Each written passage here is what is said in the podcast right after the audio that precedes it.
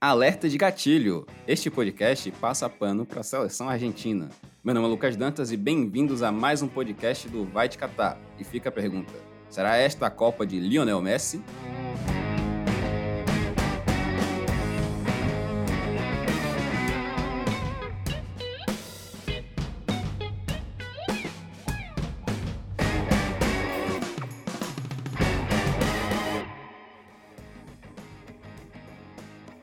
Pessoal, bem-vindos a mais um episódio do nosso podcast Vai Te Catar e hoje nós vamos falar sobre o Grupo C, grupo que tem a seleção argentina, a Arábia Saudita, o México e a seleção polonesa. Mas antes de começar esse episódio, eu queria pedir para você que está nos acompanhando para seguir a gente nas redes sociais, no nosso Instagram, que é o arroba vai temudo catar com no Twitter, com o vai te catar pode e também estamos no YouTube. Procura lá o nosso canal do Vai de Catar na plataforma que a gente também está transmitindo os nossos podcasts pelo site de vídeos.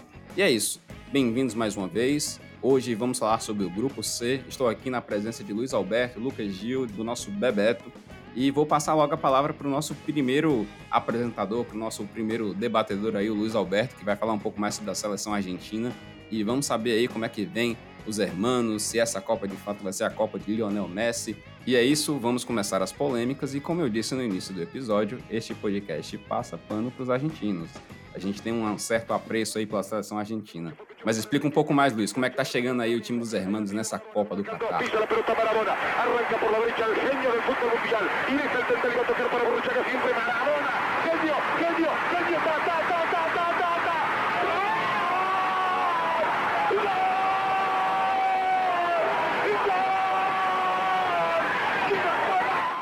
A narração que vocês acabaram de ouvir agora é do gol do século, marcado por Maradona na Copa de 86. Para muitos, esse é o maior gol da história de todas as Copas. E é com ela que começamos a falar sobre a cabeça de chave do Grupo C, a seleção argentina. Como será que vem o time de Lionel Messi? Será a última vez que vamos ver Messi na competição? A Argentina tem chances de título?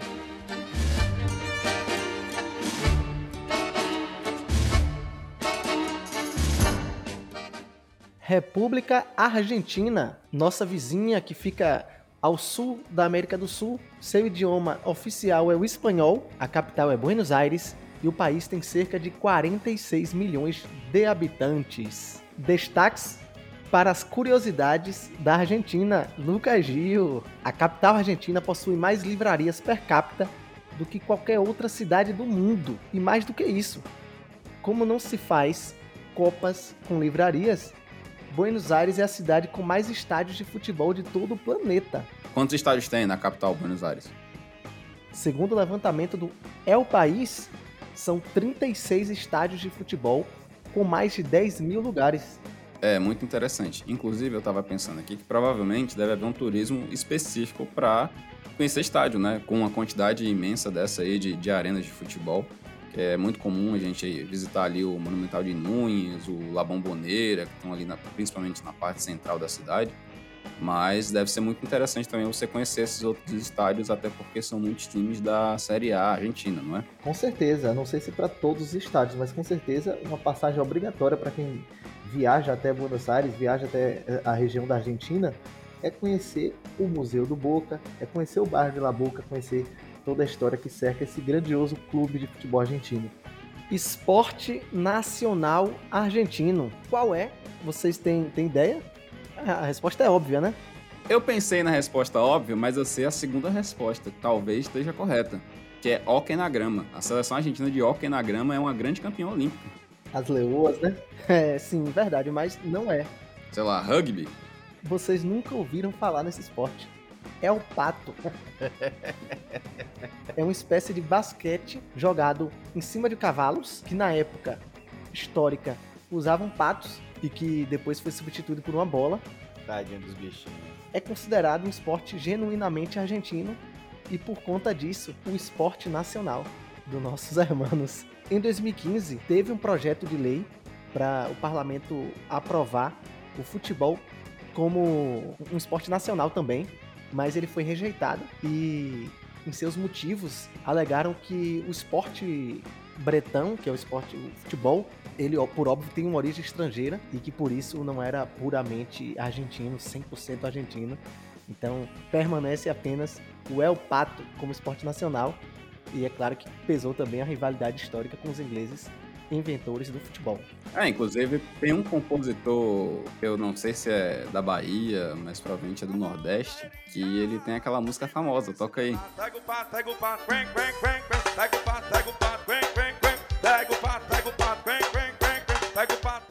É, e é com essa música divertida aí, que divertida pra, pra gente que escuta, né? Mas ainda bem que os patos foram trocados pelas, pelas bolas, né? Porque é complicado. é verdade. Em Copas do Mundo, a seleção argentina participou de 17 edições, não tendo participado apenas de quatro Copas em 38. A gente já falou no primeiro episódio. Foi o boicote que teve a, a adesão do Suriname, Lucas Gil. Lembra dele? Lembro. Inesquecível Suriname. Tem que falar do Suriname. Suriname tá no script do, de todos os episódios. Em 1950 e 1954 também ficou fora do Mundial, devido a questões políticas da AFA, que é a Associação de Futebol Argentino. E em 70 ficou fora porque não se classificou nas eliminatórias sul-americanas. A Argentina tem certo protagonismo em Copas do Mundo, começando com a primeira Copa, foi em 1930 no Uruguai, foi vice-campeã perdendo para o anfitrião. Foi, na verdade, uma reedição da final das Olimpíadas de 1928 em Amsterdã. Também foi Argentina e Uruguai. E Uruguai também venceu. Jogaram em 30, perderam de novo. Basicamente naquele início ali do, dos anos 1920 e até o 1930, a Argentina tomou muito pau do Uruguai. Viu? Talvez por isso a grande rivalidade também entre os nossos vizinhos sul-americanos. O primeiro título argentino em Copas do Mundo veio em 1978, na edição argentina da competição. Foram os anfitriões e venceram com o time liderado por Mário Kempis e muitos outros grandes jogadores, como o goleiro Fidjol. Uma edição muito controversa, né? Como a gente mesmo já falou aqui, que envolveu aquele jogo contra o Peru. Sim, sim, eu trouxe essa curiosidade também. De fato, a Argentina não estava bem naquela competição. Na primeira fase, ficou em segundo no grupo A, a Itália ficou em primeiro. Na segunda fase, caiu no grupo com Brasil, Peru e Polônia. Venceu a Polônia, empatou com o Brasil em 0 a 0 E contra o Peru, tinha que vencer por 4 gols de diferença. Ou mais, é claro. Isso porque o Brasil, mais cedo, né, no dia 21 de junho, às 4h45, havia vencido a Polônia por 3 a 1 O Brasil tinha uma, uma seleção muito forte, inclusive, para mim, melhor que a Argentina. A gente tinha Zico, Disseu Lopes, Roberto Dinamite, então era um time muito forte. A Argentina então tinha que vencer por pelo menos 4 gols de diferença. Enfrentou o Peru mais tarde, já sabendo de quanto tinha que vencer, e ganhou por 6 a 0. Detalhe: o goleiro do Peru, naquela ocasião, era o argentino naturalizado peruano Ramon Quiroga, que anos depois confessou que alguém teria supostamente recebido dinheiro para abrir as pernas naquele jogo, né? Rapaz, eu sei. Eu já, já entendi por que, que a Argentina deu essa goleada aí no Peru. Por quê? Rapaz, tu acabou de falar que o esporte nacional dos caras é, é, o pato. Do pato pro peru é muito. É, é a mesma coisa, o animal, porra. Faz cara, todo sentido. É tudo Os caras jogam isso desde criança lá, pega o pato, pega o peru, pra eles é tudo igual. Agora nessa Copa aí, é bom de se destacar que a gente vivia um auge da ditadura argentina, né? Então não só influências ali no, no meandro da bola, mas também influências políticas, é, onde o regime ditatorial enxergava no futebol uma válvula de escape para tentar esconder algumas atrocidades ou várias atrocidades que eram cometidas ali pelo regime ditatorial. Claro, inclusive já foi comentado aqui nesse podcast no episódio 2. A gente falava sobre essa questão da ditadura, a própria Operação Condor, que é a mais famosa e a mais sangrenta das operações que as ditaduras militares do Brasil, do Uruguai e da Argentina, também com outros países sul-americanos, aconteceu. E a Copa do Mundo veio para maquiar ou para tirar o foco dessas violações aos direitos humanos que vinham acontecendo na época.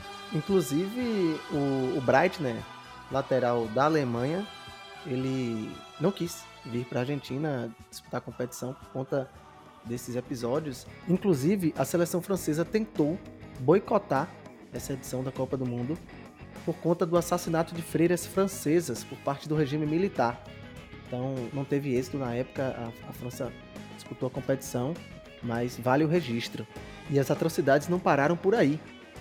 Ainda no campo, o Brasil, naquela ocasião, a seleção brasileira, viajou quase 5 mil quilômetros para fazer os seus jogos no território argentino, enquanto a seleção anfitriã percorreu apenas 600 quilômetros. No jogo contra a Suécia, Brasil e Suécia na primeira fase, o jogo foi 1 a 1 e anularam um gol de Zico. Esse gol é histórico. Uma cobrança de escanteio no último minuto, o Zico faz o gol de cabeça, mas embora todo mundo estivesse comemorando, o juiz disse que apitou o final do jogo com a bola no ar. Ele deixou bater o escanteio. Quando o Zico cabeceou, ele apitou o fim do jogo, que não faz o menor sentido. Uma outra curiosidade sobre o torneio de 78 é que todo mundo pensa que Maradona jogou, e que ele estava lá na competição, mas não, ele tinha 18 anos na época. E muitos afirmam que Mário Kempis, o craque da seleção argentina, ele foi o melhor jogador e artilheiro do torneio, pediu ao treinador César Menotti, que não é o parceiro do Fabiano, para não convocar o, o craque Maradona, mas é só especulação Isso mesmo. tá me né? lembrando Neymar 2010, viu? Neymar surgiu, aí, e aí vai levar pra Copa, não levou e nosso 2010 foi um fracasso. É, Pedro em 2022. A mesma coisa. Não, o pessoal Pedro tá vai, Pedro querendo vai, Pedro alçar vai. Pedro pra seleção. É, prova... não sei. Não sei. Sim, a mesma coisa. Pedro e Maradona. Com certeza. É, do ponto de vista de, do ponto de vista de habilidade, isso chega a ser um insulto, né? Mas por pressão, acho que está acontecendo o mesmo, o mesmo movimento de tentar colocar o jogador na seleção, sendo que ele não tem, nesse caso do Pedro, eu acredito que ele não tem a qualidade técnica, diferente do, do jovem Maradona, que é quem foi, como a gente bem viu, e para mim o melhor do mundo. Pedro está para o El Pato, assim como Maradona está para o futebol. Exatamente. Em 1986, a Argentina venceu novamente a Copa do Mundo, foi o bicampeonato, desta vez com Maradona, ele que já tinha disputado a Copa de 82. Em 86 foi o melhor, foi o destaque da competição, e a gente começou a falar sobre a Argentina com a narração do gol histórico, que é considerado por muitos o maior gol da história de todas as edições de Copa do Mundo. Naquele jogo, a Argentina venceu a Inglaterra nas quartas de finais. Foi o jogo foi 2 a 1. Maradona marcou duas vezes, fez aquele gol antológico, mas fez um outro gol antológico que todo mundo vai lembrar, La Mano de Dios, o gol de mão que inaugurou o placar contra os ingleses. E o destaque histórico não é só os gols antológicos e inesquecíveis, mas o fato de que a Argentina, quatro anos antes, estava em guerra com a Inglaterra, a Guerra das Malvinas, e por assim eu chamar, eu já mostro o, em que lado estou da história. Então, era um conflito histórico, a gente já falou aqui no, no episódio anterior sobre Estados Unidos e Irã, mas também existia esse, esse conflito entre guerras com- envolvendo a Inglaterra e, e a Argentina. Quatro anos depois da guerra, teve essa partida. A Argentina venceu como se fosse uma espécie de revanche, com gols absurdos antológicos do maior jogador argentino de todos os tempos, Diego Armando Maradona. E o legado dessa partida eh, vai para todos os cantos, né? Tanto o lado político como o lado do futebol. Maradona, que já era um mito pelo, pela sua qualidade técnica, ele passa a ser um mito futebolístico, político e entre outras coisas, nacionalmente falando, porque você tem esse, esse- essa partida de revanche a ser realizada e ele faz um dos gols mais bonitos da história da Copa, ainda faz um gol de mão, que aí vai virar toda aquela zoação com os ingleses, né?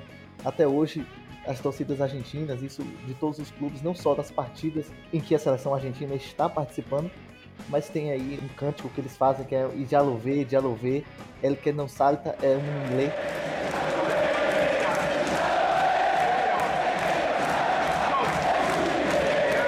Seja, e que na tradução assim livre seria é, vamos lá, quem não estiver saltando, quem não estiver pulando é o inglês, ou seja, é o rival, e, aí todo estádio tá saltando, todo estádio tá pulando. Pois é, Inglês é sinônimo de insulto no território argentino. Então, se você for lá alguém te chamar de inglês, já sabe que não é coisa boa não, viu, Lucas Gil? Hum, sabia disso não. E você achando que era elogio. É, próxima vez que eu for na Argentina, eu vou com a camisa da Inglaterra.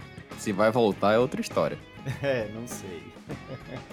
Quem jogou mais? Maradona ou Pelé? Maradona. Maradona. Rapaz, dentro das quatro linhas, é, tem uma discussão muito grande, realmente. Mas por tudo que representa aí, pela magnitude que o futebol se tornou depois da era Pelé, eu acho que Pelé é um personagem maior do que Maradona, com todo respeito aos hermanos. Né? Não, mas se futebol, ele com a qualidade- perguntou, você tá querendo falar do personagem, você tá querendo pipocar aí a enquete. Fale quem jogou mais bola. Quem jogou mais bola? Não, não tem como, não tem como dissociar, não tem como dissociar a figura pessoal do, do atleta de futebol, não. Isso aí é, é história pra doido dormir. Você vai montar seu baba pra ganhar. Você vai botar Pelé ou Maradona? E aí, pronto. A pergunta é essa. No meu baba, em 1970 eu coloco Pelé, em 86 eu coloco Maradona. É, excelente resposta. Se saiu bem. Ô Luiz Alberto, eu fiquei com uma, com uma dúvida aqui. Você falou aí que a Argentina no primeiro título caiu no grupo do Brasil e empatou. A Argentina e o Brasil já se enfrentaram e teve vitória, além desse empate? Sim, quatro anos antes, o Brasil enfrentou a Argentina pela primeira vez em Copas. Foi na Copa de 74, na Alemanha. Venceu por 2 a 1 Em 78 a gente já falou, foi 0 a 0 na Argentina. Em 82 jogou de novo, na Copa do Mundo da Espanha. Deu Brasil, 3 a 1 E em 90, mais um confronto entre Brasil e Argentina. Desta vez vencido pelos argentinos por 1 a 0 Gol de Canidia. Inclusive, nessa Copa de 2022, a gente, se for enfrentar a Argentina, pelo caminho lógico, seria na final. Porque a Argentina tá no grupo C, que é na, na primeira parte, digamos assim, do chaveamento, e o Brasil tá no grupo G, que é na parte oposta. Então, se a Argentina passar em primeiro lugar e o Brasil também em primeiro, teremos um possível, talvez, confronto, caso as seleções cheguem, na final. Caso um dos dois passem em primeiro e o outro em segundo, aí sim a gente teria um confronto na semifinal. Copa do Mundo não tem esse caminho lógico. Sempre tem algo ilógico. Então não vai dar Brasil e Argentina nessa Copa. Será? Seria um, um, um jogo para disputar com esse Argentina e Inglaterra de 86. Para ser um dos maiores jogos de Copa do Mundo, se não o maior jogo de Copas do Mundo. Claro, claro, um confronto aí entre o Messi e o Neymar, né? Que apesar de companheiros de equipe, estariam aí em posições opostas no gramado. Mas, como eu até sinalizei aqui o meu apreço pela Argentina, eu defendo também que um, possível confronto, não tem dúvidas, né? Acho que isso aí eu não preciso esclarecer, que a gente torce pelo nosso hexacampeonato. Claro, claro, Brasil sempre. Em 1990, como eu acabei de falar, a gente enfrentou a Argentina nas oitavas de finais, caiu, tomou 1 a 0 e a Argentina foi vice de novo. Então, foi vice em 30 e em 90, desta vez para a Alemanha. Perdeu para a Alemanha de Lorton Matthaus. Todo mundo vai lembrar, tinha a chuteira Matthaus, eu tinha essa chuteira. Bebeto também tinha, em homenagem ao craque alemão. E eles foram os campeões daquela Copa da Itália em 90. E um, um caso curioso dessa Copa é que nesse jogo Brasil-Argentina, muitos acreditam a derrota do Brasil ao fato da dopagem do nosso lateral esquerda branco. Os argentinos teriam dopado o, o craque brasileiro, ele que tomou a água que Maradona deu, aquela água que vem do, com o massagista, né? Deram a água para ele. Anos depois, Maradona teria confessado, abre aspas, para o que ele disse a Tic Sports em 2006. Alguém picou Ropinol na água e complicou tudo. Fecha aspas. E aí, doutor Carlos, doutor Bebeto, Ropinol faz o que no atleta aí? É, da classe dos benzodiazepínicos, né? Pra quem não conhece, são fármacos, né, medicamentos aí que induzem sono, induzem efeitos sedativos e obviamente não é o, o que um jogador de futebol deseja ser estimulado durante a partida, né? Ninguém quer dormir durante o jogo e aí o Brasil dormiu, a Argentina acordada eliminou, nos eliminou. Essa, se realmente aconteceu, né? Esse episódio lamentável. Pois é, colocaram o branco para dormir E muita gente fala que foi um, uma armação do Carlos Bilardo, ele que era o treinador na época, ele tinha sido campeão em 86, em 90 também era o comandante da, da seleção argentina, era treinador e médico, então sabia muito bem sobre os efeitos dos medicamentos. Em 2014, mais um vice para a seleção argentina, já é o terceiro, foi a Copa do Brasil. A final no Maracanã foi muito disputada. A Argentina tinha um time equilibrado, conseguiu levar para prorrogação. A final no Maracanã foi muito disputada. A Argentina tinha um time equilibrado, conseguiu levar para a prorrogação, mas acabou tomando 1 a 0. Gol de Mario Götze deu Alemanha em 2014, assim como deu em 90 e em 2006 e 2010 nas quartas de finais, ambos nas quartas de finais, também deu Alemanha contra a Argentina, então foram cinco confrontos, deu Argentina em 86 e nos outros quatro deu Alemanha, né? Tá aí o carrasco argentino em Copas. Eu acho que, na verdade, a gente pode citar isso como um carrasco sul-americano, né? O Brasil aí, depois do 7x1, tem a Alemanha também como um time temido. Inclusive, de todas as seleções da Copa do Mundo, a única que eu não gostaria de enfrentar, muito pela, por uma questão de histórico, mas não por uma questão de qualidade técnica de como está o time hoje, é a seleção alemã. Tirando os alemães, quem é que gosta deles, velho? Mais um cancelamento para Lucas Gil. Mas um fator interessante que eu queria falar sobre essa final de 2014, inclusive no momento que você estava falando isso, me veio à memória, foi o fato do Messi durante a partida, ele estava muito ansioso, muito nervoso, ele vomitou em campo, acho que se não me engano duas vezes. Então essa imagem me marcou muito, tipo, do nível de ansiedade que o jogador estava naquela final, a responsabilidade que ele tinha de carregar a seleção nas costas, como foi, e esse essa cena dele passando mal em campo. Ele enfiou uma bola para Higuaín, que meu amigo é inaceitável. Mas... Perdeu o gol da Copa Higuaín. E teve uma trajetória muito bonita, né? E que representou bem o que é o futebol argentino, na garra, na raça. Tinha uma defesa que era bastante frágil, né? Lembrar aí do Garay, lembrar do Sérgio Romero, do Corro, são jogadores que a gente olha hoje e como é que esses caras jogaram uma Copa do Mundo, né? Aquela partida contra a Holanda que foi decidida nos pênaltis e certamente aí é, os hermanos invadindo os estádios é o que fica marcado para essa Copa do Mundo. Infelizmente, para mim que gosto bastante do, do Messi, né, um ídolo no futebol para mim, queria que ele ganhasse a Copa do Mundo, mas também com a Alemanha tá de bom tamanho. O Guts, né, o Gutsinho que fez o gol, era jogador do Borussia na época, eu acho que estava ali entre a sua contratação para o Bayern de Munique e também era um, também é um time que eu gosto bastante no futebol europeu, mas foi uma Copa que a Argentina vai lembrar e vai lembrar bastante. Nas eliminatórias sul-americanas para a Copa do Catar, a Argentina ficou em segundo lugar com sobras, não perdeu uma única partida e se classificou com antecedência para disputar o torneio. Entretanto, Luiz, acho que é interessante a gente citar um fato muito curioso a respeito dessa invencibilidade da Argentina e, de certa forma, também do Brasil, porque a partida entre os dois que ocorreria no estádio Neoquímica Arena ela foi cancelada. Inclusive, durante o jogo, né, a gente lembra lá daquela cena do agente da Anvisa entrando em campo, o delegado da, se não me engano, da Polícia Federal, juntamente com os agentes da Anvisa, para cancelar a partida por uma violação da quarentena por parte do time argentino. Que o que, que ocorreu? Quatro jogadores da seleção argentina atuavam pelo campeonato inglês e o Brasil na época passava por quarentena por conta da Covid-19. Esses quatro jogadores, para entrarem no país, no caso no Brasil, precisariam fazer uma quarentena de 15 dias e não foi o que ocorreu. Eles falsificaram os documentos para poder entrar ao país e durante a partida, que na verdade não deveria nem ter ocorrido, porque a, a seleção argentina foi avisada, os agentes da Anvisa cancelaram esse jogo. Ele chegou a ser remarcado duas vezes para junho e para o mês de setembro, mas ao final das contas houve um acordo aí entre a Condebol, a Federação Brasileira e a Federação Argentina que essa partida não seria realizada, inclusive porque não teria um efeito prático, tanto para a classificação das duas na Copa do Mundo, quanto para os outros times que se classificaram para o torneio.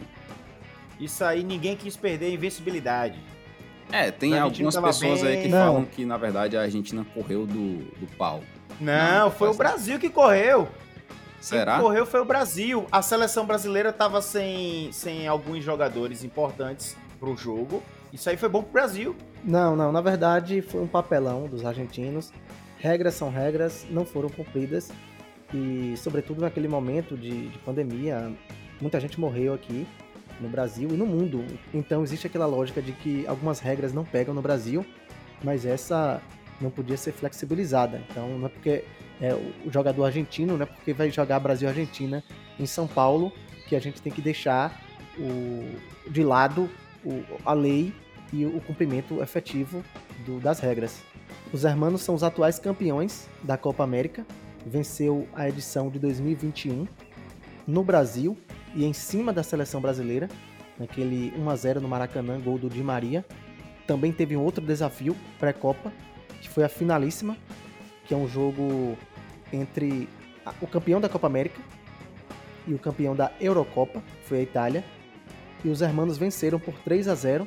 Foi um jogão, vale a pena ver os melhores momentos. Praticamente a Argentina dominou o jogo e mostrou uma força absurda de equilíbrio dentro do jogo, transição, Messi sendo protagonista e apresentou um repertório daquilo que pode, daquilo que a gente pode ver na Copa do Catar. Então, a Argentina hoje ocupa a terceira colocação do ranking mundial da FIFA. É uma seleção extremamente forte e copeira. A gente já falou aqui, fez cinco finais. Tem tudo para chegar longe nesse torneio. Tem como destaques o Lionel Messi, que dispensa comentários. Ele é o maior jogador do século, sem dúvidas alguma. Di Maria também é um, um, um jogador nível europeu, já fez gol de título, a gente já falou aqui. É um grande jogador, tem muita velocidade. E o goleiro Martinez, que a Argentina, como já foi dito, tinha esse defeito de não ter bons goleiros, mas agora parece que a vaga já foi preenchida muito bem. De bala, Lautaro Martinez e muitos outros jogadores, Papo Gomes, o próprio Foyt, o defensor do, do Tottenham, Christian Romero. Então, assim, é uma seleção muito forte. É comandada pelo argentino Lionel Scaloni, que foi jogador e certamente vai dar muito trabalho nessa Copa de 2022. É isso. A escaloneta, que, diferente das últimas Copas do Mundo, trouxe para o futebol argentino uma relação de que deixa de ser totalmente dependente do Messi. Hoje você tem várias alternativas dentro, dentro do seu sistema de jogo. Tem também esse sistema defensivo que com a escaloneta ficou cada vez mais rígido, cada vez mais sólido, principalmente por causa de como você citou o Christian Romero, jogador que hoje joga no Tottenham, para mim um excelente zagueiro, e o goleiro Martinez, né, que ficou aí famoso na Copa América tipo, tá cantando o lado do, do pênalti, tipo, tá ali mexendo com o batedor e fazendo as defesas. Lembrando o, o histórico goleiro Goicoechea, né? Goleiro argentino também aí da final da década de 80, 90, que fez história no gol argentino. Escalação! A seleção argentina deve ir a campo com Martinez, Otamendi, Romero, Tagliafico e Nahuel Molina, Paredes, Rodrigo Depou, excelente meio-campista do futebol espanhol, de olho nele, Lo Celso e Di Maria, Lionel Messi, claro, e Lautaro Martinez, atacante da Inter de Milão, ele que é o homem-gol dos hermanos. Time forte, hein? Time forte. Agora você falou de homem-gol. Se aqui a gente pede Pedro para a seleção, né? Muita gente pede o Pedro. Ah, os argentinos aí tem alguns pedindo Cano. E aí, vai fazer o L na Copa? Rapaz, eu nem sabia que Cano era argentino. Aí você tá de Acredite, brincadeira, meu amigo. nem sabia. Eu sabia que o cara era estrangeiro, mas argentino não. Só que eu não sei, né, no banco da Argentina, quem é o atacante referência aí no banco. Agora, titular já tá consagrado aí esse time.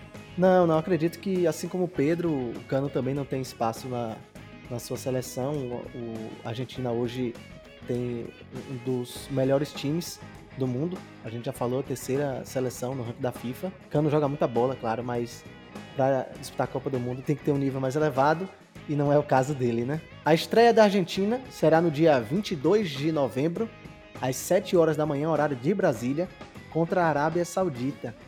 Depois enfrenta México e Polônia. Essa é a primeira fase dos argentinos na Copa do Catar. Sobre esse jogo contra a Arábia Saudita, Vale destacar uma curiosidade, Lucas vai comentar também, tenho certeza que ele, que ele fez o dever de casa.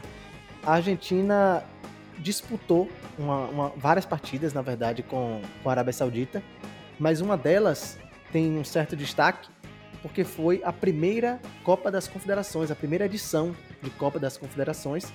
Foi no ano de 1992. Foi logo a final da, do torneio. Então a Argentina venceu, e é claro que o Lucas Gil vai saber o placar, Argentina e, e Arábia Saudita. Em 92 deve ter sido quanto, Rapaz, Lucas Gil? em 92, é, eu ia até falar 9 a 2 mas não tem como a Arábia Saudita fazer gol, então 7 a 0 7x0, quase acerta. O jogo foi 3x1. Acertou. Ah, miserável. Gols de Simeone, Canidia e Rodrigues. Então, pra quem imaginava que seria uma goleada, não foi, né? Não foi dessa vez. Como a gente pode ver, a seleção argentina aí tá vindo muito forte para essa Copa do Mundo. E como o Luiz falou, o primeiro adversário da seleção argentina no Mundial será ela, a grande seleção árabe, a Arábia Saudita.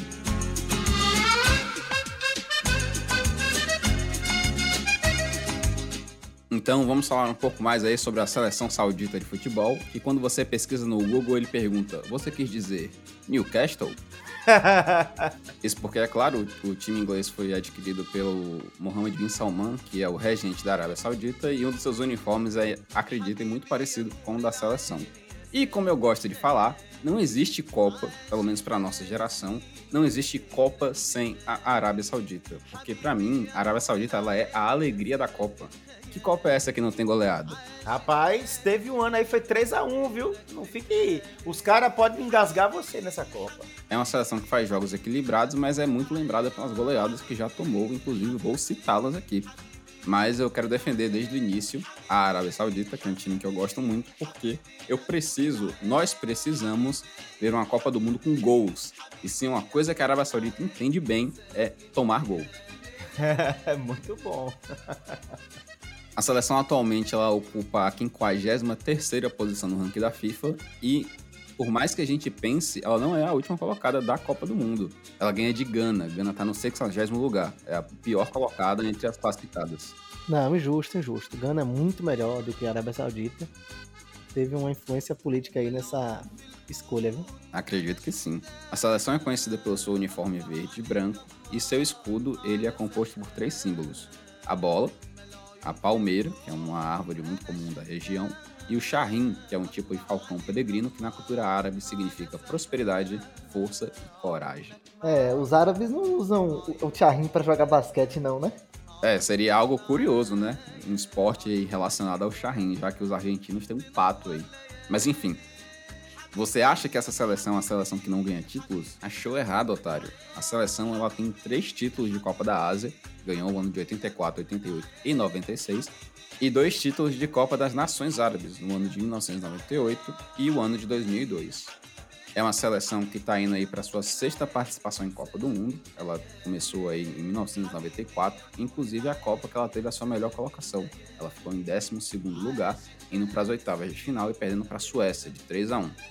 Nas outras competições, Eu não sabia que a Arábia já tinha passado de fase, bicho. passou, passou na sua primeira participação na Copa de 94. Inclusive eu vou comentar mais à frente um pouco sobre isso. Mas depois dessa Copa, ela sempre caiu na primeira fase e ficou conhecida como a seleção das goleadas. As suas primeiras participações foram discretas, como eu falei. 1x0 ali, um empate feio aqui, 4x0 da França em 1998, até chegar em 2002. 8 a 0 contra a Alemanha. Inclusive o Close deve ser muito grato aos jogadores árabes até hoje, porque por conta dessa partida ele é o maior artilheiro de Copas do Mundo. Ele fez um hat-trick nesse jogo em 2002. Em 2006, tomou um 4 a 0 da Ucrânia de Shevchenko, com um gol do atleta, é claro. E acreditem, perdeu apenas de 1 a 0 para a Espanha, aquele time que tinha o Xavi, o Fernando Torres e o Davi Villa. Ela ficou fora das duas Copas seguintes, 2010 e 2014, e marcou a sua volta em grande estilo em 2018. Tomou 5 a 0 da anfitriã Rússia. Em grande estilo é brincadeira, né? Mas é isso, é uma seleção que vem para dar brilho ao futebol. Então, se o- ela não consegue fazer gol, ela toma gol para ser uma partida bonita, para ter o narrador ali trabalhando bem. Rapaz, é, eu tenho uma solução para a Arábia Saudita aí. Eu vou mandar um e-mail para a embaixada. É, é muito fácil. Contrata aí. Eu vou mandar uma lista de treinadores. Contrata, contrata aí. Guto Ferreira, Mano Menezes, Luxemburgo, Filipão e como é o nome do treinador do Bahia agora? Enzo Moreira. Não vai tomar mais do que dois gols, não, pô. tomou o primeiro, retranca, não sai mais gol. Pois vocês estão enganados. Mais à frente eu vou trazer um- essa informação sobre quem já foi treinador da Arábia Saudita. Vocês vão ver que o time só tem craque, só tem estrela do futebol. Mas falando um pouco mais sobre essa partida aí da Rússia, né? A gente fala aí que a Arábia Saudita é a seleção da goleada, mas eles, quando voltaram para a Copa do Mundo em 2018, eles seguraram o jogo. Fizeram o primeiro tempo ali perdendo apenas de 2 a 0 partida normal. Mas no segundo tempo, a seleção foi pra galera. Tomou mais três gols aí, perdeu por 5 a 0 Perdeu também os outros dois jogos do Egito por 2 a 1 E no final para o Uruguai de 4 a 0 garantindo aí a sua quarta posição. Mas a seleção da Arábia Saudita é uma seleção também que dá goleada. Inclusive nas eliminatórias, ela deu 5 a 0 na seleção da Palestina. Mas eu particularmente acho isso uma falta de empatia e compaixão com o time palestino, que a gente sabe aí a situação deles, infelizmente, por conta dos confrontos, é uma seleção muito afetada. E a Arábia Saudita não quis nem saber, meteu 5 a 0 na seleção da Palestina e é reincidente, porque ela também meteu uma porrada em outra seleção pequenininha aí lá da Ásia chamada Timor-Leste, 10 a 0.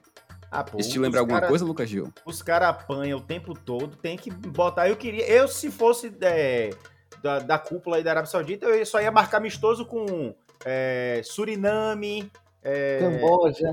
Camboja. É, pra Exatamente. ganhar de 10, 12 a 0, é isso aí, cara.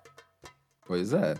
Mas, enfim, a seleção é uma seleção que, como eu falei, é conhecida por goleadas e pra mim esse tipo de seleção na Copa do Mundo é muito importante. A gente tinha que ter inclusive uma vaga dedicada a seleções dispostas a perder por placares elásticos, como Arábia Saudita, Nova Zelândia, Honduras. Panamá, Camboja. Imagina aí um Camboja na Copa do Mundo. Honduras. Se bem que Honduras na Copa, se não me engano, de 2014 fez uma Copa singela. Não passou para a segunda fase, mas também não tomou grandes goleadas. Mas já a Arábia Saudita ela tem essa fama aí, inclusive talvez ela não se orgulhe muito. Eu fico imaginando aqui como é que seria a seleção da Arábia Saudita disputando o Brasileirão da Série B. Em que lugar ficaria? Mas. Eu não sei o que seria Arábia Saudita e Náutico. Eu ia querer assistir esse jogo. Será que a Arábia Saudita aguenta o sol de Maceió contra o CRB lá no Rei Pelé? Rapaz, eu não sei. Agora, jogando contra meu cabuloso em Minas, tomaria certamente uns 8 a 0 É, mas cuidado, viu? Porque apesar de ser uma seleção que toma muito gol, é uma seleção que sempre é montada ofensivamente. Eu tava observando os últimos jogos da seleção da Arábia Saudita nas eliminatórias e eles jogam no 4-3-3. Isso mesmo, eles jogam com três atacantes, três mediacampos e quatro zagueiros. É uma seleção que, por mais que ela venha aí sofrendo muitos gols, ela sempre é montada para ser uma seleção ofensiva. Atualmente ela é treinada por um francês, o Hervé Renard, que treinou a seleção do Marrocos em 2018 e agora está na seleção da Arábia Saudita, mas teve passagem também por Costa do Marfim, Angola, entre outros. E, como eu havia falado com o Lucas Gil anteriormente, é uma seleção de treinadores conhecidos. Vou falar o nome de alguns deles aqui e vocês vão se surpreender. Começando por Parreira, acho que esse aí não é, não é muita surpresa, né? O Parreira treinou a Arábia Saudita em 1998. Hélio dos Anjos, esse mesmo que está treinando a Ponte Preta, treinou a Arábia Saudita em 2007 2008. O velho Lobo Zagallo também marcou presença na Arábia Saudita, treinando a seleção no ano de 1984. Frank Rijkaard, que treinou o Barcelona, também treinou a Arábia Saudita nos anos de 2011 e 2013. E ele, o nosso mestre dos magos desse podcast, Puskas. Puskas treinou a Arábia Saudita em 1976. E eu digo que ele é mestre dos magos porque ele surge nos momentos mais inesperados dessa transmissão. Surgiu na Espanha, tá surgindo agora na Arábia Saudita. Daqui até o final dos episódios, eu acho que ele vai surgir ainda aí. A alguns Batalha de dias. Berna também foi comentado muito Puskas. Na né? Batalha de Ah, Berna. É, foi ele. É, eu acho que o próximo episódio ele vai aparecer no Suriname, né? Alguma coisa assim. Exatamente. Quando você menos espera, olha o Puskas lá. É a primeira vez que a Arábia Saudita vai enfrentar a- essas seleções do grupo dela na Copa do Mundo. Mas fora da Copa do Mundo, ela já enfrentou aí a Polônia e também a Argentina, como a gente comentou aqui. Com a Polônia, ela tem 0% de aproveitamento, perdeu os quatro jogos. O México, ela nunca enfrentou. E a Argentina, como a gente falou aqui, ela empatou dois jogos, inclusive, e perdeu dois. Em 88 e 2012 foram os empates que a seleção árabe conseguiu aí contra a seleção argentina.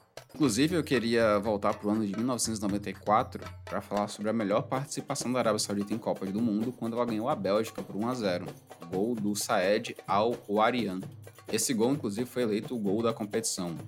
Um gol que ele marcou de cabeça, uma testada segura no campo direito do goleiro e garantiu aí a Arábia Saudita na segunda fase do torneio.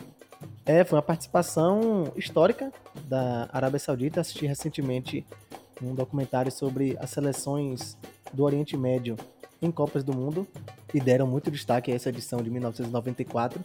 A Arábia que acabou caindo para a Suécia nas oitavas de finais. Então todo mundo esperava um, uma Arábia Saudita sendo goleada todos os jogos.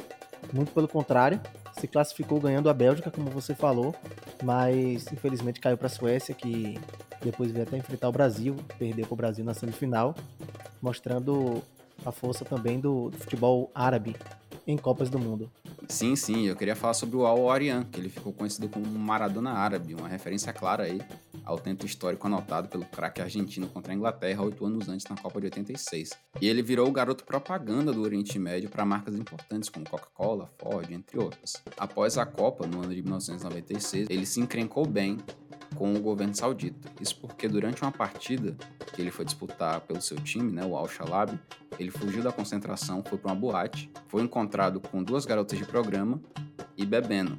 E como a gente sabe, né, na religião muçulmana, isso é totalmente proibido. E para completar o combo, isso ocorreu durante o Ramadã, que é o mês sagrado dos muçulmanos, quando os fiéis eles devem respeitar o jejum do nascer ao pôr do sol e se abster de práticas sexuais. O que, que aconteceu com o jogador? Ele foi condenado a tomar 50 chibatadas em praça pública. Sim, ele foi preso e cumpriu a sua pena em praça pública, foi chicoteado.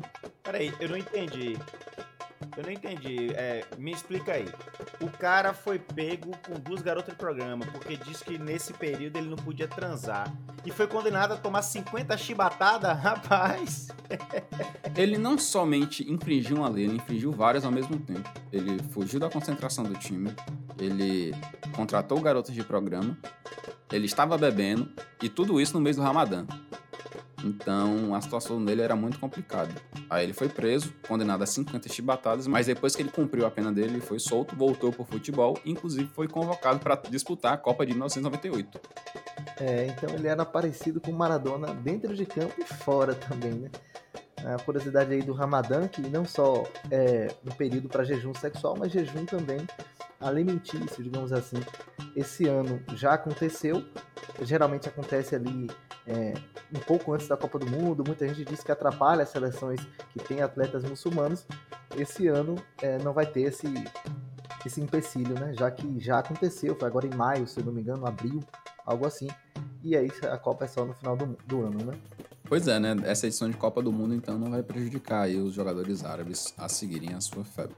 Caminhando então para essa parte final, falando sobre a Arábia Saudita, acredito que se tudo der certo, vai dar tudo errado.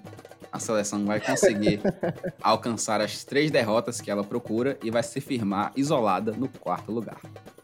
Acompanhe o relator. Acompanho também. Não tem o que fazer, não tem como salvar. Nem o advogado do Fluminense salva isso aí.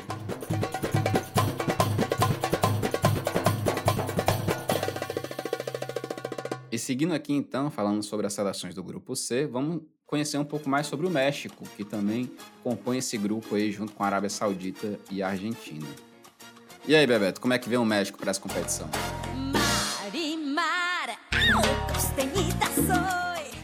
Salve, salve! Falando aqui ao vivo da gelada capital baiana. É, seleção mexicana de futebol que você falou, a Arábia Saudita traz alegria, mas a alegria mesmo fica por conta dos torcedores mexicanos no estádio, né?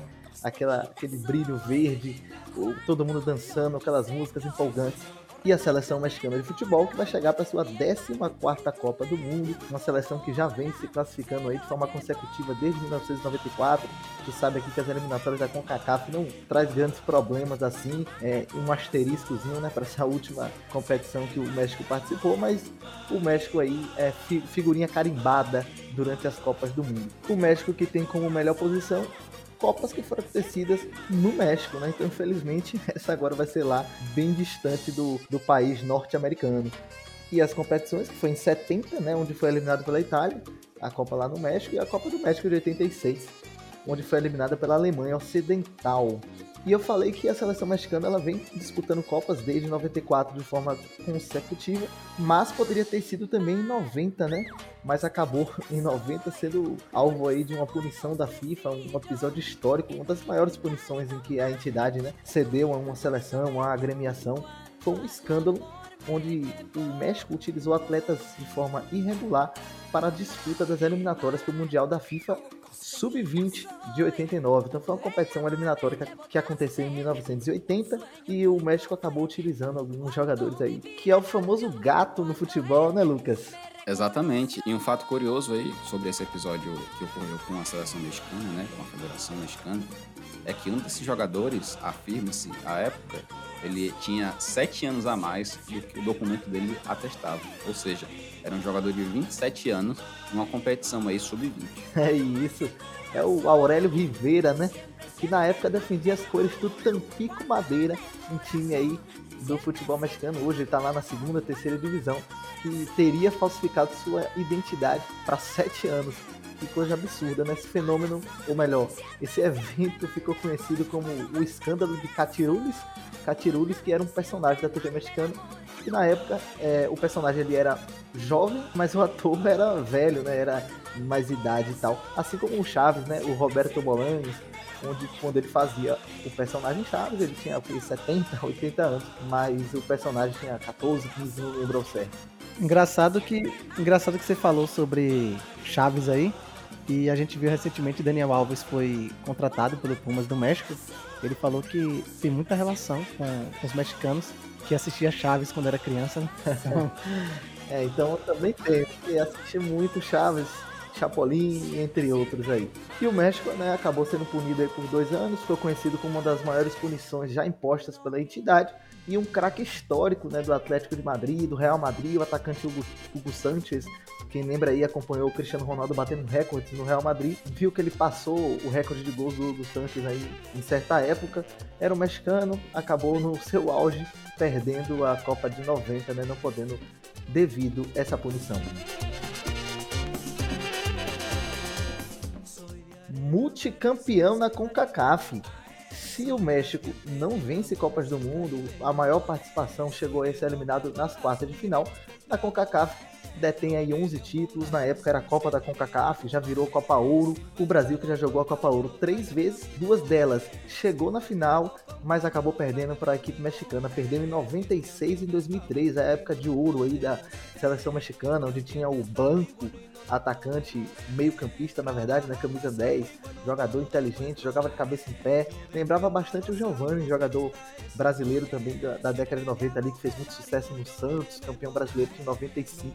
E tinha aquele, aquela figura é, do Jorge Campos, que era um goleiro baixinho e que vestia aquelas, aquelas roupas todas coloridas e que também era um grande goleiro, fazia parte dessa, desse time mexicano aí, multicampeão, no final da década de 90 o Jorge Campos, que é um dos melhores goleiros que eu já vi jogar.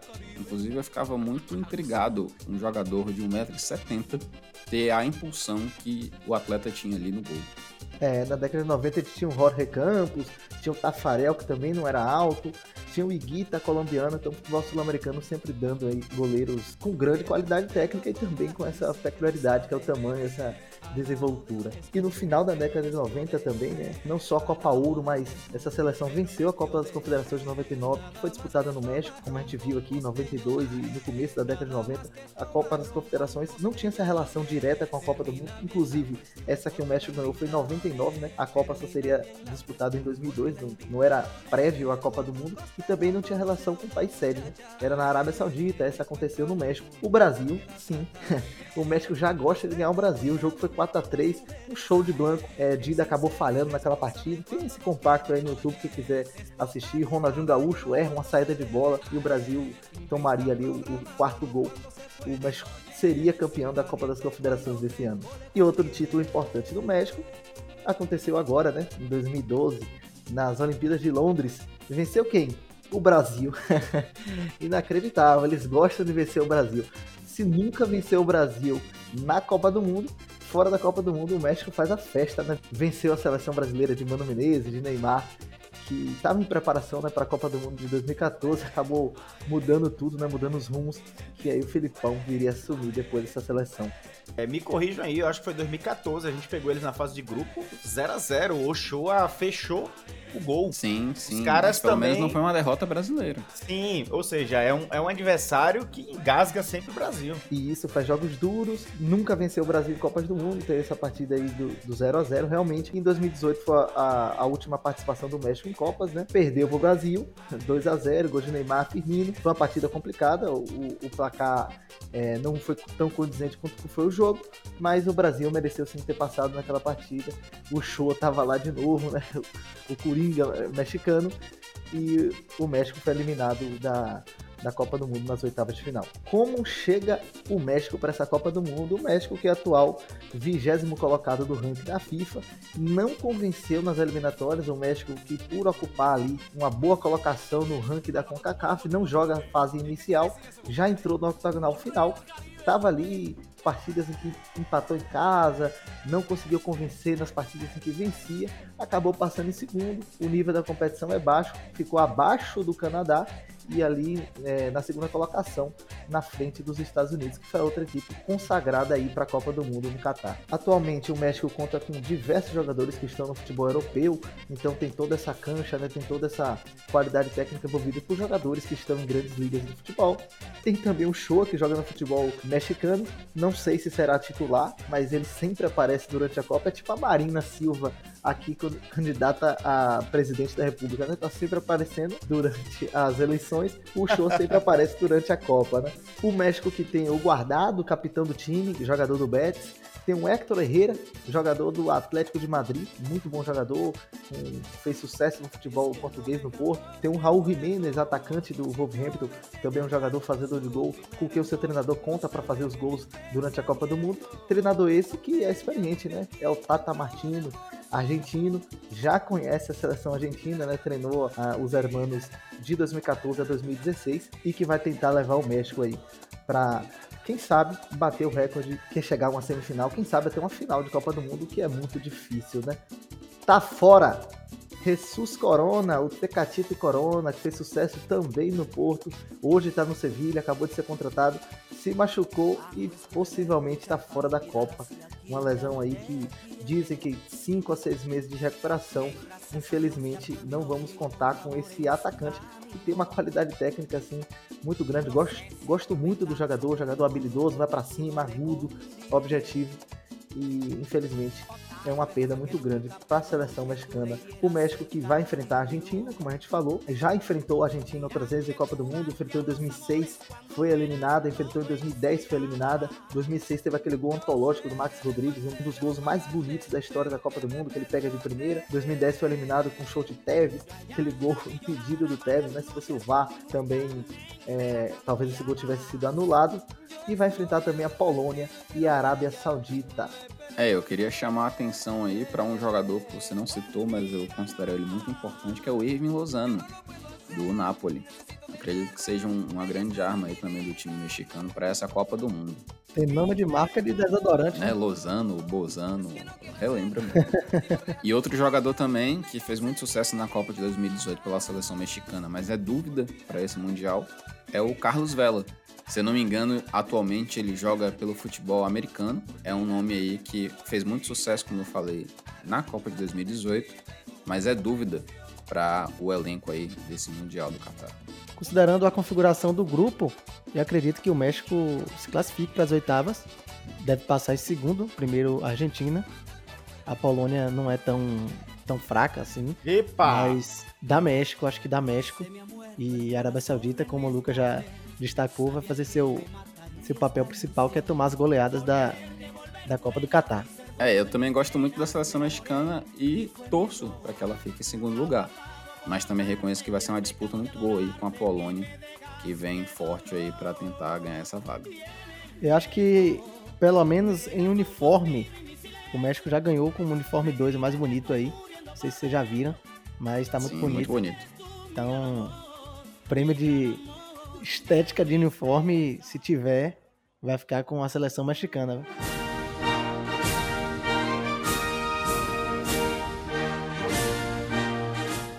Olho no hino nacional mexicano. Quando os jogadores estiverem ali perfilados, de olho nos jogadores, na, no pessoal da comissão técnica mexicana, que tem uma tradição por lei, que é colocar a mão paralela ao peito, né? Diferente do que a gente coloca a mão, é, a palma da mão sobre o peito, né? Sobre o peitoral, eles colocam essa palma da mão para baixo e a mão assim paralela ao peito. Depois vocês olham a, a imagem aí, é uma saudação durante o hino, a bandeira mexicana.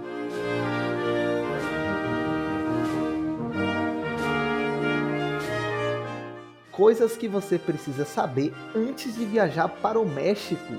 A cidade do México, que é a capital do país, afunda em média 7 centímetros por ano. Tem região que chega a afundar 40 centímetros. E a explicação para isso é a pressão realizada né, pelas grandes construções. É uma cidade, uma das mais populosas do mundo, e vai construindo, essa cidade vai é, cada vez mais afundando. E a outra explicação se dá a extração de água pelos aquíferos do país. Lucas Gil sabe o que é um aquífero? Rapaz, eu diria que é alguma ave que eles praticam esporte. Não, é isso. É, os aquíferos são formações geológicas subterrâneas capazes de armazenar água.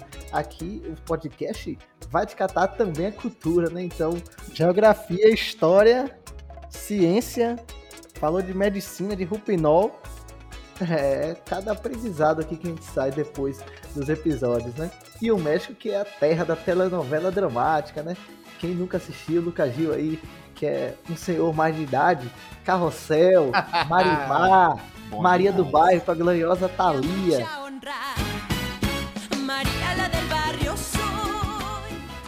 a usurpadora e, claro, rebelde, né? A terra de Frida Kahlo, Diego Ribeira, do Gael Garcia Bernal, Salma Hayek e, claro, dos nossos queridos personagens e atores e, atrizes né, que protagonizaram Chaves e Chapolin, que marcaram a infância da gente e de Daniel Alves, né, Luiz? Verdade, Daniel tem uma relação muito próxima com o México, justamente porque assistia novelas e Chaves. Mas é também a terra do futebol vistoso. E o México, que é conhecido por jogar como nunca e perder como sempre, será que vai ser diferente dessa vez? Vamos ver na Copa do Catar em 22. É isso aí. E um dos grandes adversários do México para fazer com que esse ditado valha mais uma vez é a Polônia, que está ali pau a pau disputando uma segunda vaga com o México no grupo C, não é, Lucas Gil? Com todo respeito, é, não haverá essa disputa. A segunda vaga já é da Polônia, né? Com todo respeito aos mexicanos e a opinião de vocês, mas a vaga é polonesa. Em homenagem a eles, eu quero que suba aí a música tradicional da Polônia, inclusive música que os gaúchos conhecem bastante, né? Vamos falar um pouquinho dessa Polônia aí, eu sei que vocês acham que é uma seleçãozinha qualquer que vai cumprir ali a tabela quase como uma Arábia Saudita, mas não é assim não, viu? A Polônia, a gente conhece um jogador de renome mundial, né? Então vamos respeitar a Polônia. Ranking da FIFA, alguém chuta aí? Sei lá, 27º. vigésimo, vigésimo terceiro. Rapaz, vocês estão bem, viu, de chute. 26 No Baba não acerta um no gol, mas aqui vocês estão bem. 26 ranking da FIFA. Me surpreendeu. Eu não esperava essa colocação, porque a Polônia ela não tem grande destaque em Copa do Mundo, né? É, já participou de oito Copas, é verdade, essa será a nona Copa, mas um destaque negativo da Polônia é que eles não passam da primeira fase desde 1986. Então, normalmente vem caindo na primeira fase. Agora, o grande jogador da seleção, que chegou na seleção em 2008, ainda também não conseguiu um feito histórico. Que acredito que será nessa Copa. O grande desafio do Robert Lewandowski é conseguir quebrar essa série negativa e levar a Polônia à fase eliminatória. E eu acredito que esse será o ano do marco histórico. Dá para tirar o México e, obviamente, vencer aí Arábia Saudita, né, com facilidade. É, a seleção polonesa não tem um, um time fraco, o time não é ruim. Eu não ficaria surpreso se se classificasse em segundo lugar. A gente colocou o México, mas a Polônia tem reais condições de se classificar, até porque o outro adversário é a Arábia Saudita. Aí seria praticamente uma briga entre Polônia e México. Vai basicamente definir o, o classificado. Eu acho que são seleções que são muito distintas no seu jeito de jogar. O México é uma seleção um pouco mais ágil, né? Um toque de bola um pouco mais acelerado, mais correria, mais ofensividade. E a Polônia tem uma característica um pouco mais cadenciada, um jogo um pouco mais devagar, mais bolas aéreas, inclusive o próprio Lewandowski tem essa característica, né? Mas eu acho que são seleções aí muito paritárias, muito iguais e que vai ser um bom confronto para saber quem passa nesse grupo. Inclusive porque vai pegar provavelmente a França nas oitavas de final. E só um- uma coisa, só uma característica que eu também queria ressaltar, a Polônia, que passou pela repescagem contra a Suécia, ela caiu no grupo da Inglaterra. Então, ela não fez feio. Ela empatou um jogo e perdeu outro por apenas 2 a 1 Ainda sobre as eliminatórias, né? é, como a gente já disse, a Polônia caiu num grupo difícil. Seria praticamente impossível tirar o favoritismo da Inglaterra em passar em primeiro lugar. Na repescagem, iria enfrentar a Rússia. O jogo foi cancelado, lamentavelmente, por conta da situação da guerra, né? Foi justo o cancelamento, mas infelizmente a gente não não era nem para estar passando uma situação dessa. Enfim, a Polônia foi considerada vencedora, né, por 3 a 0, já que não houve o jogo contra a Rússia. E aí enfrentou a Suécia. A Suécia era até, acredito eu, na minha opinião, a seleção mais é, apontada para ir para a Copa do Mundo. Não sei a opinião de vocês, mas para mim a Suécia era mais forte que a Polônia. É, é uma seleção que tem jogadores como o Fosberg, o próprio Isaac do Real Sociedad. É um time também. E não tradição, e tradição. Tem mais É tradição. Sim, sim. É, mas deu Polônia 2 a 0 Gols de Robert Lewandowski e Zielinski, 2 a 0 Polônia faz história, elimina a Suécia e disputa a sua nona Copa do Mundo. Lewandowski que hoje tá jogando pelo Barcelona. Ele que comprou uma briga com o Bayern de Munique para sair. Então tá jogando na- no time catalão e já tá marcando muitos gols, né? Então não caiu o rendimento. Espera-se que na Copa vai ser um dos artilheiros. Sim, e falando de artilharia, olha aí a chance de Lewandowski de ganhar mais um prêmio. Ele gosta de, de conquistar prêmios de artilharia, né? O cara voltou pra Copa, vai jogar mais uma Copa, caiu no grupo de quem? Arábia Saudita. É a chance, fazer 5 a 0 Eu queria dedicar também esse episódio aos narradores de futebol e aos comentaristas, porque é muito difícil escalar esses times. É um desafio absurdo. Bora tentar escalar a Polônia. Com base no último jogo, né? Esse ano eles enfrentaram a Bélgica. E o jogo foi 1 a 0 para a Bélgica, mas claro, essa Bélgica que a gente conhece, eliminou o Brasil recentemente, que é a segunda colocada no ranking da FIFA. Então é um time muito duro. E a Polônia perdeu apenas de 1 a 0. A Polônia vem normalmente jogando num esquema de 5-3-2, mas obviamente liberando os laterais. Mas não é um sistema tão ofensivo assim. O goleiro é um goleiro é, de destaque, porque ele joga numa grande liga. O goleiro Chesney, goleiro da Juventus. E aí a gente tem Cash, Ieteska, Glick, Kiyo, Zaleski, completando a linha de defesa, Zurkowski, Linette e Zimanski, meios de campo. Ataque, Zielinski e Lewandowski. Cara, os caras que narram... Sotaque polonês tá em dia aí, viu, Lucas Gil? Não, eu, tô, eu tava estudando, eu tava estudando essa questão aqui, como é, apresentar os caras, porque não é fácil não.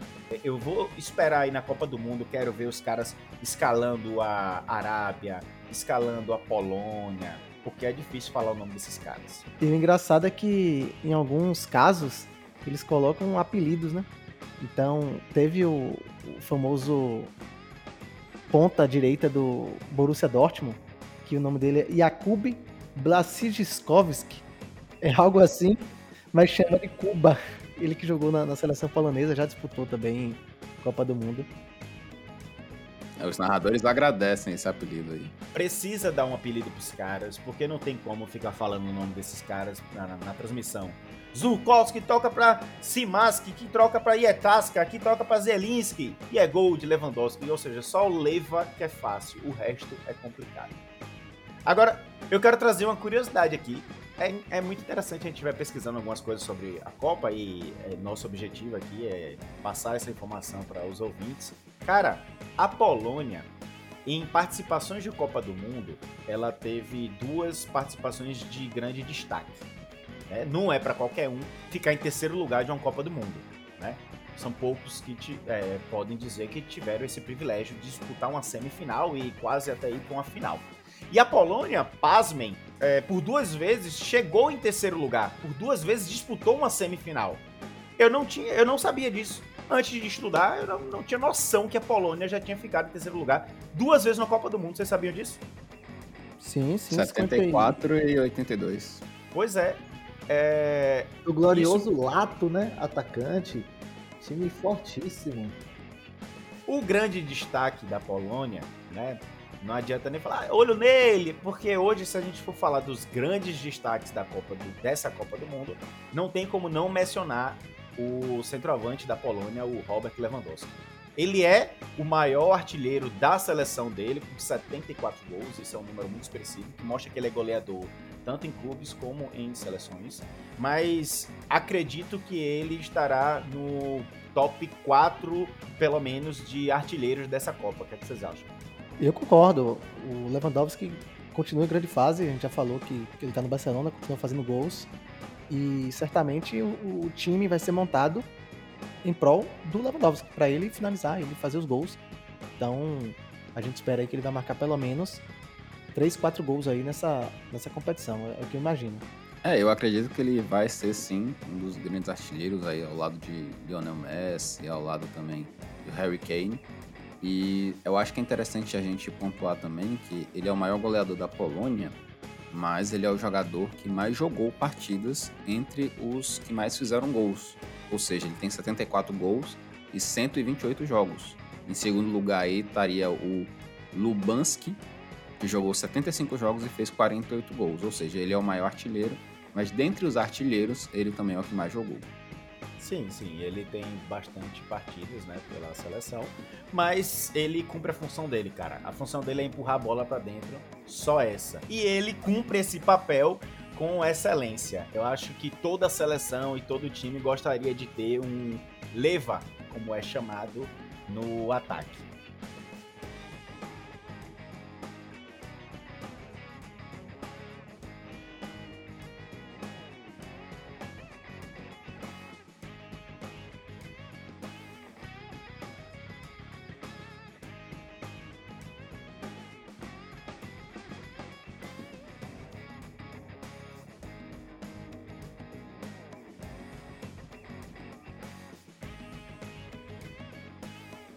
O último destaque que eu queria fazer para vocês aqui sobre a Polônia é a mudança de treinador.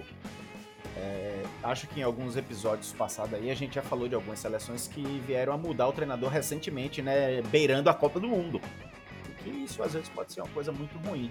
Acho que o torcedor brasileiro conhecia o treinador da Polônia, né, o português Paulo Souza. Saiu, veio treinar o Flamengo, tomou ferro aqui, foi embora perdeu a chance de disputar uma Copa do Mundo. E aí hoje a, a Polônia vem com um treinador polonês, é, habituado já no campeonato polonês, a conquistar títulos dentro do país. Não é nenhum treinador de renome mundial, mas é um treinador tradicional dentro do país. Acho que mudar o treinador beirando a Copa não é algo bom, mas se era Paulo Souza, talvez tenha sido algo bom, porque o cara veio para o Flamengo e não convenceu, não. Pois é, né? Ficam aqueles questionamentos aí sobre a Copa do Mundo, se os argentinos vão fazer os seus adversários dançar tango, se a Arábia Saudita vai confirmar o seu favoritismo de goleadas, ou se os poloneses aí vão colocar os seus adversários no seu famoso corredor polonês. Mas enfim, estamos caminhando aqui para o final do nosso episódio. Fizemos aí as apresentações das nossas seleções do grupo C. E vamos aí então para o nosso quadro especial aqui, o Quem é o Atleta. E hoje quem traz a voz misteriosa é, é o Bebeto. Bebeto, solta aí a gravação, fala pra gente aí quem é que você tá trazendo. Eu acho que só 10 jogos durante seis meses. Aí teve a oportunidade de voltar É carioca. depois pro Palmeiras. Aí eu falei pros meninos que eu não podia voltar direto pro Palmeiras, que tinha uma cláusula no meu contrato que impedia. Eles falaram, não, Porra, eu sei quem é. contrato e Fácil. sistema burocrático deixa com nós. Olha que não pode. Posso falar? Aí, ou vou Cafu? Cafu. Juventude, Cafu, jogou é. jogos Eu tô aqui ouvindo, o Zé. Cafu. Eu vou ficar calado porque eu já ganhei um. E aí, quem eu ganhou? O Lucas já Não. pediu a palavra, o Não, outro eu sabia, sim. mas eu não quis falar. Eu fiz, posso falar ou deixo meus amigos? Deixa ele, Cafu. é, é, Deixa Pronto. deixa ele. Então, dessa vez, Lucas, outro Lucas, né, que acertou. Se trata do pentacampeão mundial, Cafu. Jogou a Copa de 94, jogou a Copa de 2002, eterno capitão do penta brasileiro. É, eu errei inicialmente aí pelo sotaque, né? Falei que o Cafu era carioca, mas na verdade ele é do Jardim Irene, né? Em Santo André, São Paulo. A dica cultural de hoje, vou deixar pra vocês o documentário Diego Maradona, tá disponível na HBO Max. Tem outros documentários sobre ele, mas esse é um dos mais completos. Quem tem disponibilidade pode assistir mais de um documentário, com certeza vai gostar bastante. Já vi dois ou três. Vou deixar também com vocês o livro O Jogo Bruto das Copas do Mundo, a mais completa obra sobre as Copas do Mundo. Ele fala sobre a história das Copas de 1930 a 2010 e a gente usa aqui como, como base para os episódios. Vale a pena conferir também. E outra dica, se for praticar esportes, não usem patos. Aproveitar então a deixa aí, mandar um abraço para Luísa Mel, para falar que nós defendemos os animais aqui neste podcast. E estamos chegando ao fim do nosso episódio. Esperamos que vocês tenham gostado de mais uma edição do nosso podcast. Esse podcast que é feito e dedicado especialmente para todos vocês que nos ouvem. E é isso. Muito obrigado pela paciência, muito obrigado pela audiência. Não esquece de seguir a gente nas redes sociais, no Twitter e no Instagram. E também estamos no YouTube. Procura lá o nosso canal, ativa o sininho e fica atento aí para os próximos episódios. Semana que vem tem mais. Vamos falar sobre o grupo D, grupo da França, Dinamarca, Tunísia e Austrália. Então, fica ligado aí e até a próxima semana. Tchau, tchau.